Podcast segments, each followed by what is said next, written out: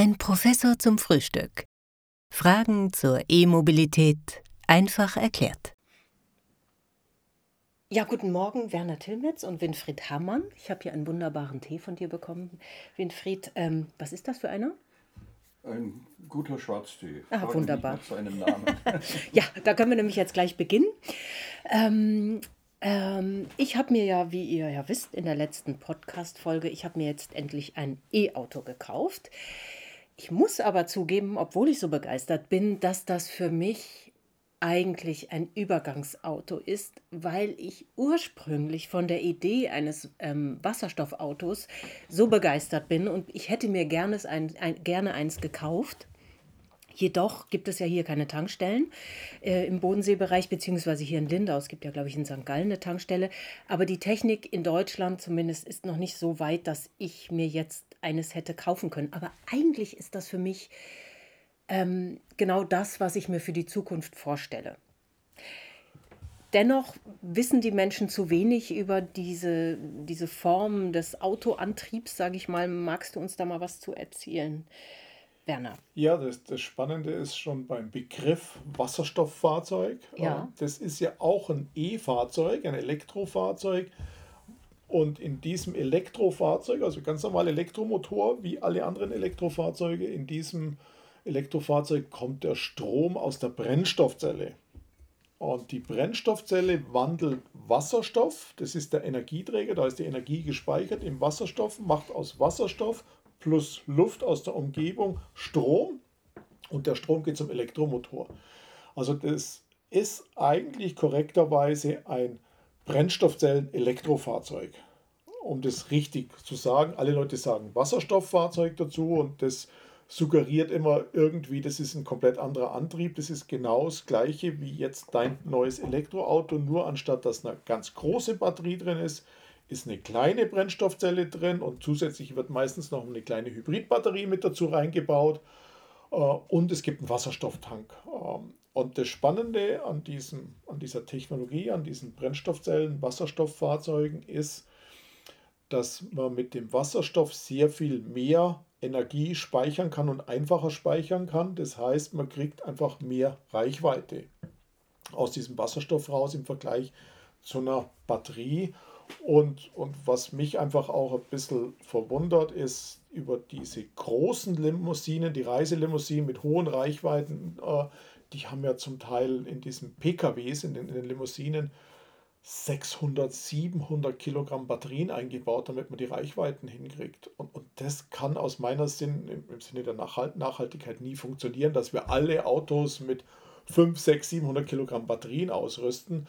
Ähm, ein batterieelektrisches Auto ist super für die Stadt und, und für täglich moderate Fahrstrecken. Aber wenn ich täglich viel fahre, dann ist es mit dem Wasserstoff äh, und der Brennstoffzelle sehr viel einfacher. Ich kann schnell tanken in drei Minuten, wie wir es heute gewohnt sind oder seit 100 Jahren Ja, ja, gewohnt klar. sind vom Benzin. Genauso kann ich den Wasserstoff tanken und nach drei Minuten tanken habe ich wieder die äh, tolle Reichweite. Und was dazu kommt, um diese Jahreszeit, wir sind ja gerade am Beginn des Winters, äh, bei der Brennstoffzelle kriege ich die Abwärme kostenlos. Die kommt einfach mit, wie beim Verbrennungsmotor gibt es schöne Abwärme zum Heizen und zum äh, die Windschutzscheiben freizuhalten, während ich beim batterieelektrischen Auto da die kostbaren Strom aus der Batterie spendieren muss. Ja, aber warum wird denn das dann nicht in Masse produziert? Das verstehe ich nicht. Das ist, Erklär mir das. Wenn das doch so genial ist, liegt das an dem Bewahrerdasein der Deutschen, dass die so träge sind oder woran liegt das? es liegt, Das sage ich äh, jetzt mal so böse. es liegt ganz genau genommen an der Gesetzgebung und an Tesla. Das sind die zwei Ursachen, warum das so ist. Es war A, lange keine Gesetzgebung da, die gibt es jetzt erst seit zwei, drei Jahren, die wirklich emissionsfreie Fahrzeuge fordert. Und nachdem Tesla so erfolgreich war, hat natürlich die komplette etablierte Autoindustrie versucht, den Tesla zu kopieren, das alles nachzumachen, anstatt zu überlegen, dass sie das eigentlich mit Brennstoffzelle Wasserstoff in Konkurrenz hätten machen können. Das Know-how, das Kompetenz ist da, das haben die alles, das haben die seit 20 Jahren, gibt es die Technologie in Fahrzeugen, toll äh, weiterentwickelt. Äh, aber haben sie sich einfach nicht getraut. Also das hat auch mit, mit Mut äh, der deutschen Autoindustrie zu tun, ähm, dass sie da reingegangen sind. Und äh, die Asiaten sind mutiger. Äh, das heißt, die heutigen Fahrzeuge, die wesentlichen Fahrzeuge, die, die es aktuell zu kaufen gibt, ob Limousinen oder Lkw oder Busse, kommen zum ganz großen Teil aus Asien. Mhm. Aber das, das müsste doch dich, wo du da schon so viele Jahre dran forscht und so viel Erfahrung hast, wahnsinnig machen, dass das immer noch nicht äh, sozusagen Massenware geworden ist. Nee, ganz, ganz im, äh, sag, sag mal, das ist, ist total interessantes Phänomen. Habe da auch gerade ein Buch drüber geschrieben und da können wir extra mal einen, einen, einen mhm. tollen Podcast da, dazu machen, warum und wieso das alles so passiert ist. Aber gleichzeitig, wenn man äh, entspannt sich anschaut, was passiert in der ganzen Welt, bin ich total begeistert, weil ich sehe, wie viele Firmen hier in das Thema reingehen. Und für mich die, die spannendste Nachricht in den letzten Tagen war, dass Hyundai eine Brennstoffzellenfabrik gerade baut, also ganz aktuell baut die Brennstoffzellenfabrik, um dort Hunderttausende von Brennstoffzellen zu produzieren und dafür eine Milliarde investiert. Wow, okay. Macht Hyundai. Und Toyota ist ähnlich unterwegs. Und die gehen auch in alle Anwendungen rein. Die gehen nicht nur in Pkw rein, die gehen in die Busse, in die Lkws, in die Schiffe, in Notstromversorgung. Die gehen überall rein, um einfach möglichst schnell in Stückzahlen zu kommen und die Preise runterzubringen. Mhm. Und, und das ist total faszinierend, die Strategie äh, von, von den Asiaten, die das machen. Und es gibt jetzt immer mehr, die das dann auch kopieren. Und äh, aktuell kommt ja auch gerade BMW mit einem Brennstoffzellenfahrzeug. Also da wird noch sehr, sehr, sehr viel passieren die nächsten Jahre. Da bin ich sehr glücklich, denn mein Mann hat zum Beispiel gesagt, äh, ja, Brennstoffzellenautos, das Thema ist durch. Ich finde nicht, dass es durch ist. Ich habe da große Hoffnung.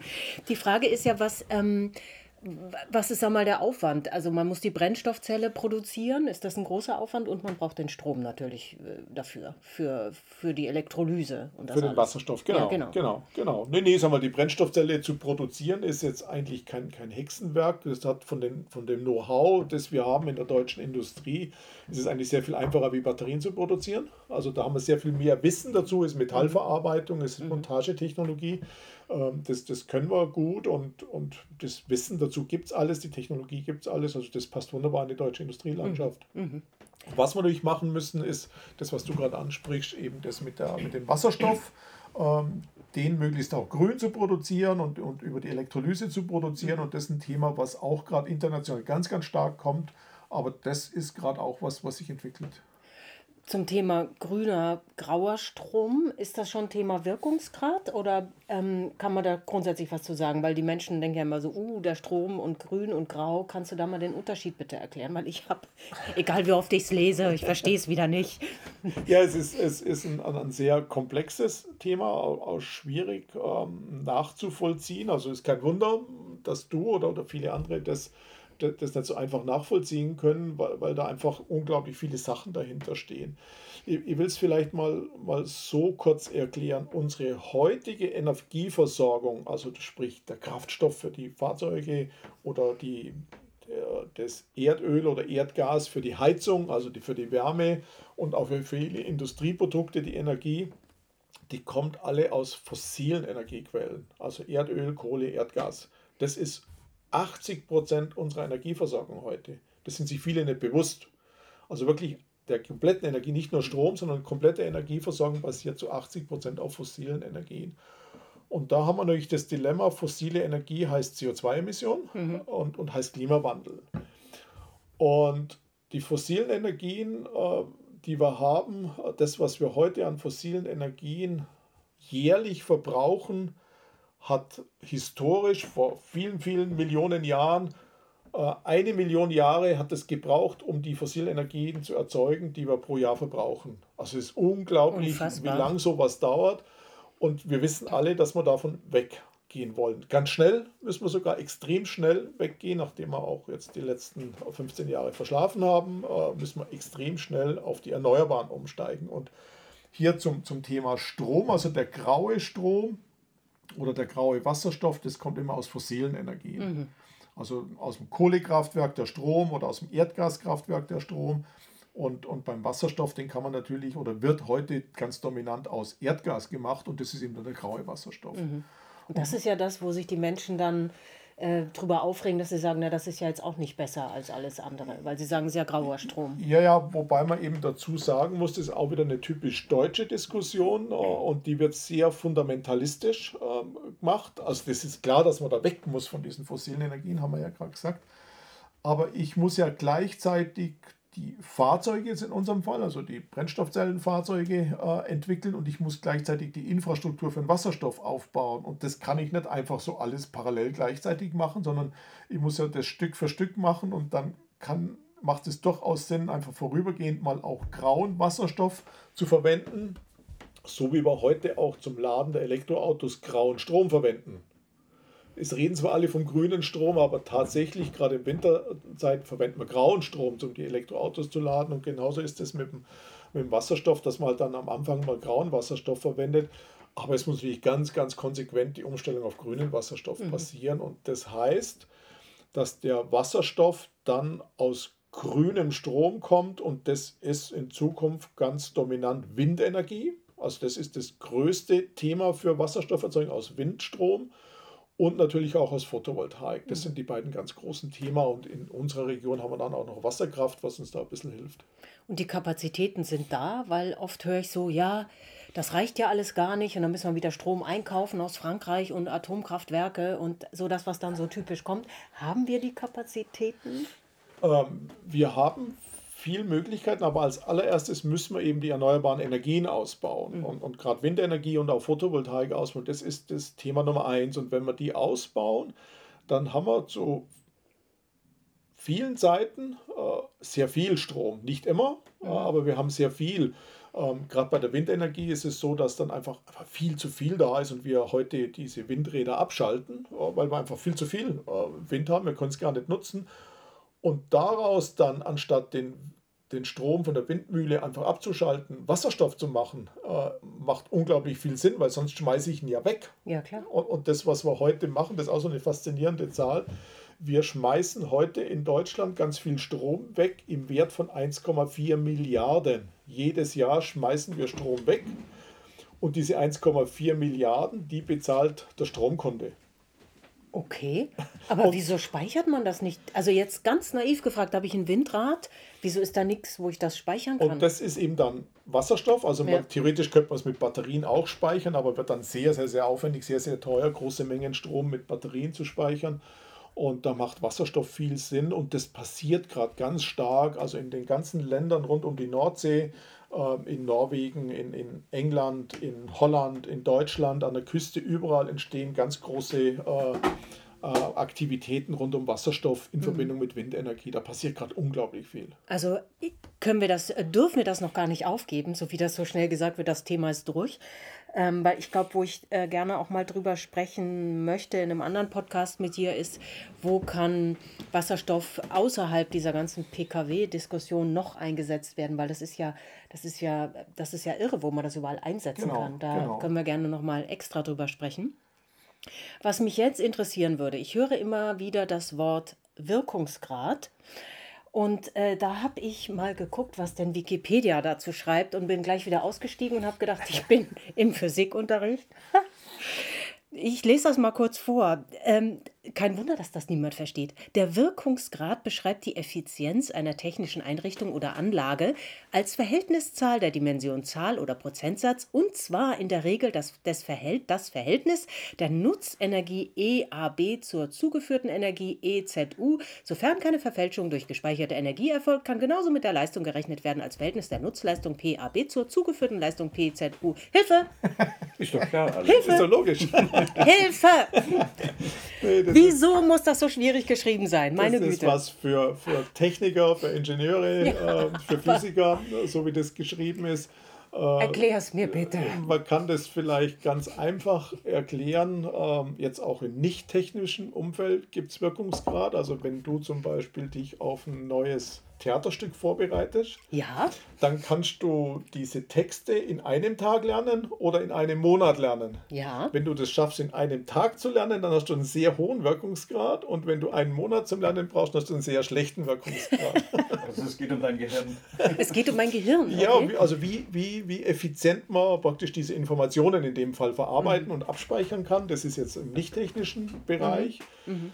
zurück zu, zum Thema Energie ist es ja so, wenn ich eine Energieform in eine andere umwandle, dann ist es mit Verlusten behaftet. Und vielleicht das einfachste Beispiel, weil wir das alle kennen, ist der Verbrennungsmotor.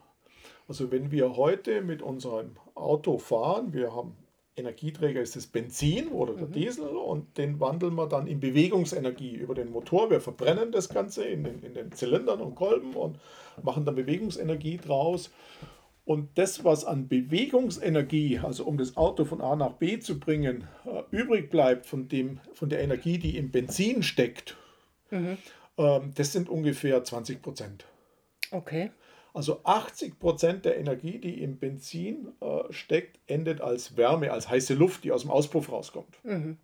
Und nur 20 Prozent davon geht wirklich in mechanische Energie, um, um das Fahrzeug zu bewegen. Das ist jetzt vielleicht die einfache Erklärung äh, zu dem, was, was äh, du gerade hier äh, äh, erklärt hast aus Wikipedia raus, was einfach sehr kompliziert liegt. Aber das ist jetzt am Beispiel von einem Fahrzeug. Und an der Stelle, wenn wir jetzt beim Benzinfahrzeug sind, weil wir das alles kennen, also 20% Wirkungsgrad am Fahrzeug. Ja. Und das ist auch zertifiziert, das ist der Verbrauch. Winfried hat das vorhin auch erklärt. Er verbraucht mit seinem Auto 5 Liter und dann gibt es andere Autos, die verbrauchen 10 Liter. Und in der realen Welt, wenn wir mit richtig Gas geben, also wenn ich fahre, deinem, wenn du fährst, dann sind es vielleicht 15 Liter oder sowas. Und da dahinter steckt der Wirkungsgrad. Je okay. mehr Liter ich verbrauche pro 100 Kilometer, desto schlechter ist der Wirkungsgrad äh, in der realen Welt oder in der zertifizierten Welt. Es wird immer zertifiziert. Mhm. Daher kommen auch die Angaben mit Verbrauch pro 100 Kilometer oder auch umgerechnet in CO2. Also was ich an Benzin reinstecke, kommt hinten als CO2 raus. Das ist mhm. dann einfach auch in Form des Wirkungsgrades. Was aber auch immer wichtig ist, und das wird ganz oft ähm, vergessen, wenn wir jetzt nachher zu den anderen Themen kommen mit Elektroauto und Wasserstoffauto, ist, ich muss ja, das Benzin muss ja irgendwo herkommen. Mhm. Also wenn das, in, ich fülle es in den Tank ein und verwandle es in Bewegungsenergie um, aber wo kommt denn das Benzin her? Ich muss es aus dem Boden rausholen, was immer schwieriger wird. Muss es reinigen, muss es mit dem Schiff transportieren, es geht in die Raffinerie, äh, es wird mit dem LKW transportiert und irgendwann kommt es an der Tankstelle raus. Und, und da habe ich auch Verluste. Und werden die mitberechnet? Die werden jetzt in dem zertifizierten Angaben nicht mitberechnet. Das ist aber eigentlich ein Ding. Ja, ja, das, das aber die Schwierigkeit ist, dass das extrem kompliziert ist. Kommt das Erdöl jetzt aus Kuwait oder kommt das Erdöl aus Alberta, aus den Teersenden oder kommt es irgendwo her? Äh, wird es mit Fracking gemacht oder wie auch immer? Das ist ganz, ganz, ganz unterschiedlich, unglaublich kompliziert und ändert sich auch ständig, weil da kommt wieder eine neue Quelle da oder eine neue Technologie da und dann ändert sich das ständig.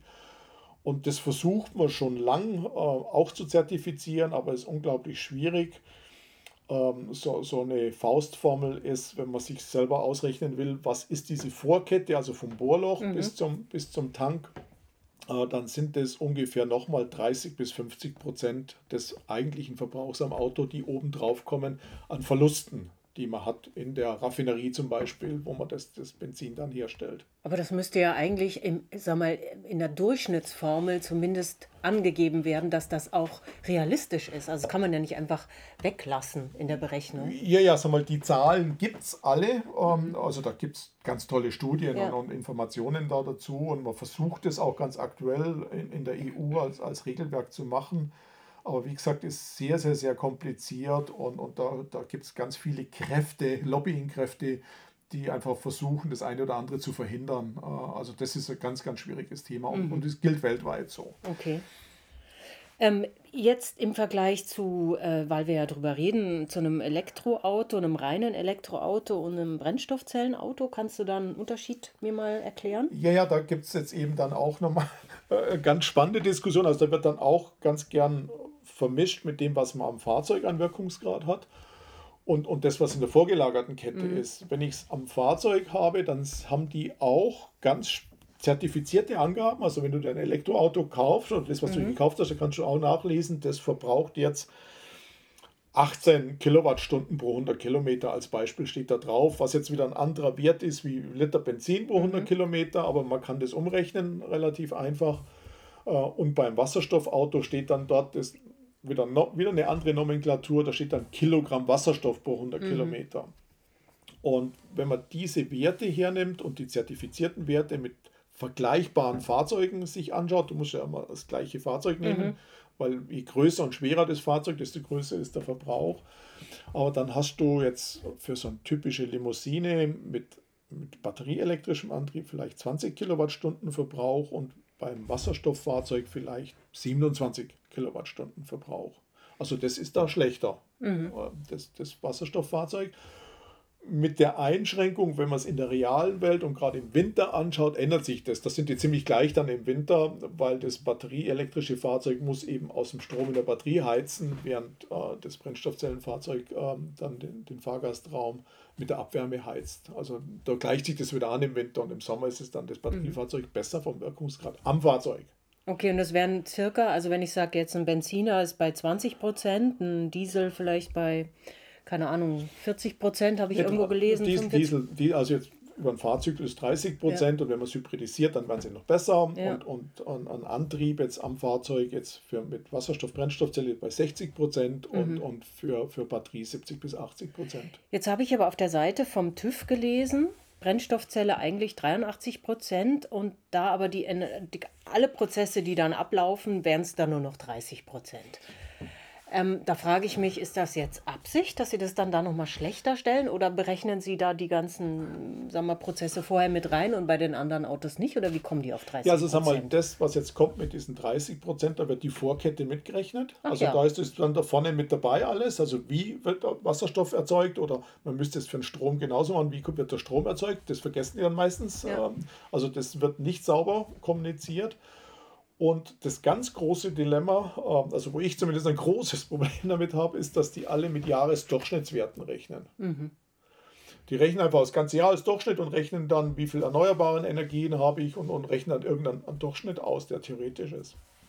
Jetzt äh, mache ich da immer ganz gern folgendes Beispiel. Wir haben jetzt November, wir haben kurze Tage, äh, wenig Sonne, oft Nebel, äh, Hochdruckwetterlagen, äh, keinen Wind. Und jetzt habe ich ein Elektroauto und will das mit grünem Strom betanken. Ja, wo kommt da der grüne Strom her? Mhm. Ich habe einfach keinen. Die Sonne scheint nicht, äh, der Wind weht nicht. Wir haben zum Glück in unserer Region nur noch Wasserkraft und mhm. dann können wir es aus der Wasserkraft haben, aber in vielen anderen Regionen gibt es die Wasserkraft nicht. Woher kommt dann der grüne Strom? Ja, woher? Das heißt, es ist für dich auch gerade schwierig mit deinem Elektroauto. Du hast ja eine Photovoltaikanlage, aber im Moment nützt sie äh, gerade nichts, außer für die Stunde, wo wir im Moment ja, gerade Sonne haben. Genau, die reicht nicht so lang, genau, genau, das ist so. Nee, sagen wir, wir haben bei uns in der Region das Glück, dass wir der Strom von den, äh, von den Wasserkraftwerken aus Vorarlberg kommen. Da sind wir glücklich dran, aber das gilt eben nur für jetzt ganz begrenzt Vorarlberg-Lindau und, und nicht jetzt für Friedrichshafen zum Beispiel. Da haben die eine ganz andere Situation. Die, und da kommt der Strom dann aus Kohlekraftwerken. Oh, aber Gibt es nicht die Möglichkeit, das, was man sozusagen, dass man das speichern kann? Ja, und, und da kommen wir jetzt wieder zurück zum, zum Thema Wasserstoff. Ich habe ja vorhin gesagt, wir haben ja Zeiten, wo wir sehr viel Sonne haben mhm. oder sehr viel Wind haben, gerade im Norden an der Küste sehr viel Wind haben. Und dann mache ich Wasserstoff aus diesem überschüssigen Strom. Und das und kann den, ich speichern? Und den kann ich speichern, den kann ich auch über die Erdgaspipeline äh, transportieren, den kann ich wunderschön speichern. So, und jetzt kann ich ähm, dort den Wirkungsgrad ausrechnen. Also um aus Strom Wasserstoff zu machen, habe ich einen Wirkungsgrad von ungefähr 70 Prozent, also 30 Prozent Verluste. Jetzt gibt es aber der Punkt der, wenn ich den Strom gar nicht nutzen kann, weil niemand will, mhm. niemand brauchen kann, weil es einfach zu viel ist, wie rechne ich dann den Wirkungsgrad aus? Schwierig. das ist so wie wenn du fragst, was kostet Freibier. ja. Das kann ja, man aber das ausrechnen. ist ja eigentlich eine Katastrophe, dass so viel Strom verloren geht. Ja, ja, das, das geht, wird nirgendwo das, das wird nicht ähm, genutzt, diskutiert es, auch. Ja, ja, das also zumindest ist, nicht das, was ich mitbekomme. Ja, ja, es ist in Deutschland, das kann man ja nachlesen. Ähm, es sind aber natürlich wieder immer die, die Zahl, die, wo die, nur die Spezialisten sich was dann vorstellen können. Es werden 6 Terawattstunden einfach abgeregelt und eine Terawattstunde reicht für 4000 Busse zu betreiben zum Beispiel. Mhm, okay. Also es ist unglaublich viel, was abgeregelt wird, was man in Wasserstoff umwandeln könnte. Dann hat man zwar Verluste, aber man hat es dann einfach speicherbar. Und dann wieder zurück zu dieser Jahreszeit. Ich kann zu jeder Tages-, Nachtzeit, zu jeder Jahreszeit grünen Wasserstoff dann tanken, mhm. was ich beim Strom nicht kann. Jetzt kommt aber noch eine, eine, ganz spannende Geschichte. Man kann ja dann auch hergehen, und, also was Konsens ist dann in, in diesen ganzen Energiestrategien. Ich mache aus dem Wasserstoff über eine Gasturbine elektrischen Strom. Und den elektrischen Strom nehme ich dann her, um mein Elektroauto, dein Elektroauto aufzuladen. Mhm. Also dann habe ich auch wieder grünen Strom um diese Jahreszeit. Aber ich musste vorher über eine Gasturbine aus dem Wasserstoff Strom machen. Jetzt kommen wir wieder in die Physik rein. Der Wirkungsgrad der Gasturbine liegt bei ungefähr 40 Prozent. Mhm. Und wenn man jetzt diesen Wirkungsgrad der Gasturbine mit reinrechnet, um dein Elektroauto aufzuladen und du machst den Wirkungsgrad über die gesamte Kette, dann stellst du plötzlich fest, dass du deutlich schlechter bist wie das Wasserstoffauto. Okay. Weil wenn ich den Wasserstoff direkt im Auto nutze, ist mhm. es sehr viel besser, wie wenn ich zuerst Strom draus mache und dann Elektroauto auflade. Ah ja, klar. Und das wird äh, von ganz vielen Leuten einfach nicht betrachtet. Die gehen alle davon aus in ihrer Überlegung, ich habe eine Photovoltaik auf dem Dach oder eine Windmühle nebendran und mit diesem Strom lade ich direkt mein Auto auf. Mhm. Mhm. Und dass das in der Realität manchmal funktioniert, aber ganz oft nicht funktioniert, das wird äh, irgendwie momentan äh, bewusst oder unbewusst äh, verschwiegen. Aber was bräuchte es jetzt? Was bräuchte es jetzt? Ich habe da ein paar Windräder stehen. Was bräuchte es ganz konkret? Das scheint mir nicht so kompliziert zu sein, so eine, so eine Wasserstoffanlage dahinzustellen. Ja. Ist das kompliziert? Nee, das gibt's, die gibt es schon. Solche Sachen gibt es schon. Also hier in, in der Schweiz, äh, Wasserkraftwerk, die Wasserstoff produzieren und in St. Gallen an der Tankstelle kann man den Wasserstoff tanken. Das gibt es alles. Und das gibt es an an, in Hamburg oder in Schleswig-Holstein. An der Küste, das machen die alle. Also das, das ist schon. diese Elektrolyse, die dort stattfindet. Genau. Das kann doch nicht so kompliziert sein, nee, dass da jemand ein, ein, ein, Werk hinstellt. Braucht das viel Platz? Oder? Nee, nee, das ist einfach eine, eine, normale kleine Halle, wo, wo der Elektrolyseur drin steht. Kann man sich alles anschauen, das gibt es alles. Äh, was man natürlich sagen muss, das ist ganz am Anfang. Äh, das heißt, das muss jetzt ganz konsequent ausgebaut werden und dass es für jedermann zugänglich ist. Äh, aber an vielen Stellen kann man sich das heute anschauen. Das ist alles Stand der Technik. Und welche Firmen machen das äh, konkret in Deutschland? Ich meine, da gibt es ja schon welche. Oder? Ja, ja, ja. Also das sind ganz oft die Energieversorger wie, wie Vattenfall, die das sowas mhm. machen oder, oder, oder RWE, E.ON, also die großen Energiekonzerne, aber auch in der Schweiz äh, gibt es eine ganze Reihe von Firmen, auch, auch neue Firmen, Start-up-Unternehmen, die dieses Thema aufgreifen.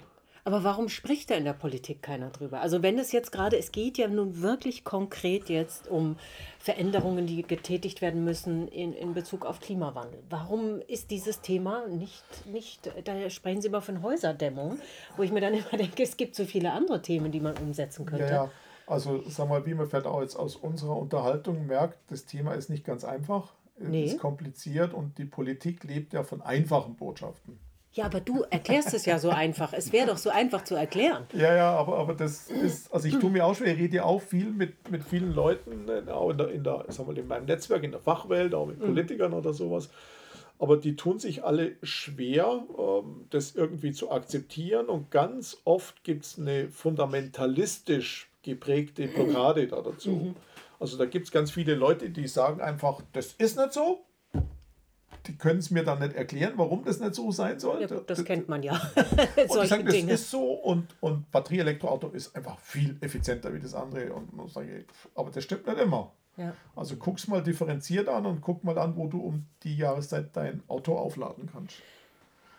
Ich denke, das hängt bei der Politik einfach auch damit zusammen, äh, dass die Anzahl der Lobbyisten natürlich sehr viel äh, größer ist. Also die ganze Autoindustrie, das weiß man ja, die gehen da aus und ein, die diktieren die oft die Texte oder Gesetzesvorlagen und stimmen äh, sich dann sozusagen ab.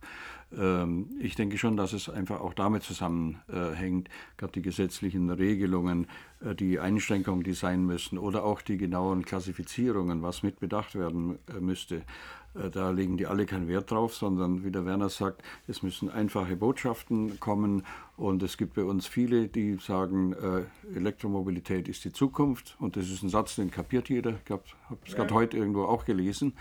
Ähm, und damit äh, müssen wir leben. So funktioniert eben Politik und insbesondere hier in in Deutschland eben. Das ist ja der Vorteil bei so Ländern wie, weiß ich, bei äh, Südkorea ist vielleicht jetzt nicht das Beispiel, aber in, in China oder auch in, in Japan.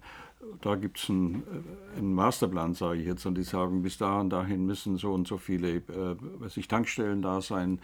Ähm, oder wie Hyundai jetzt das in Nachbarland macht, in der, in der Schweiz drüben, die sagen, wir wollen äh, bis äh, im nächsten Jahr, ich glaube, 1600 oder äh, Autos verkaufen, äh, Wasserstoffautos.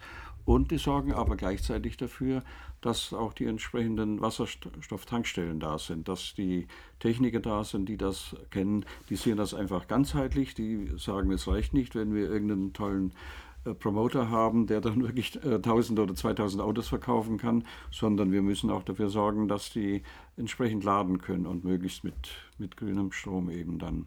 Also wie gesagt, das ist eine, eine Politik-Sache, so wie sie bei uns läuft. Ja, ja, es ist ein, ein schönes Beispiel mit der Schweiz ähm, und, und wer sich da informieren will, der guckt einfach mal, es gibt einen Förderverein, H2 Mobility Schweiz heißt der. Und wenn man da hinguckt, das sind praktisch die ganzen Transportunternehmen, also es sind 4000 LKWs, die da dahinter stecken, hinter diesem Förderverein und 2000 Tankstellen, die dahinter stehen. Also die ganzen Energieversorger für die Tankstellen stecken hinter diesem Förderverein. Und die haben sich genau das, was Winfried äh, gerade sagt, überlegt.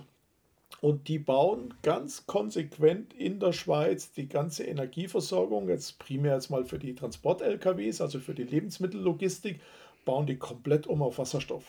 Aber das ist doch zum Haare raufen, dass das hier wirklich nebenan ist. Es ist ja nun wirklich nicht weit weg, es ist ja quasi über den See. Ja. Also wenn man jetzt von uns spricht, dass das da möglich ist und bei uns nicht. Ich erinnere mich an unsere wunderbare Podiumsdiskussion zum Thema Wasserstofftankstelle und habe das Gefühl, die, die, die, die Leute schlafen. Das ja. gibt es doch gar nicht. Ja. Warum ist das hier nicht möglich? Das ist so und, und das große Aufwachen kommt ähm, dann, weil in der Schweiz ist es dann ein koreanischer Lkw-Hersteller, der das macht, der die Lkws liefert und kein europäischer. Und diese koreanischen Lkw-Hersteller, das gleiche gilt natürlich dann auch, für, für die Japaner, die gehen über diese, über diese Aktivitäten in der Schweiz in den europäischen Markt rein wo sie bisher nicht waren mit mhm. LKWs und nehmen dann den traditionellen europäischen Hersteller die Marktanteile weg.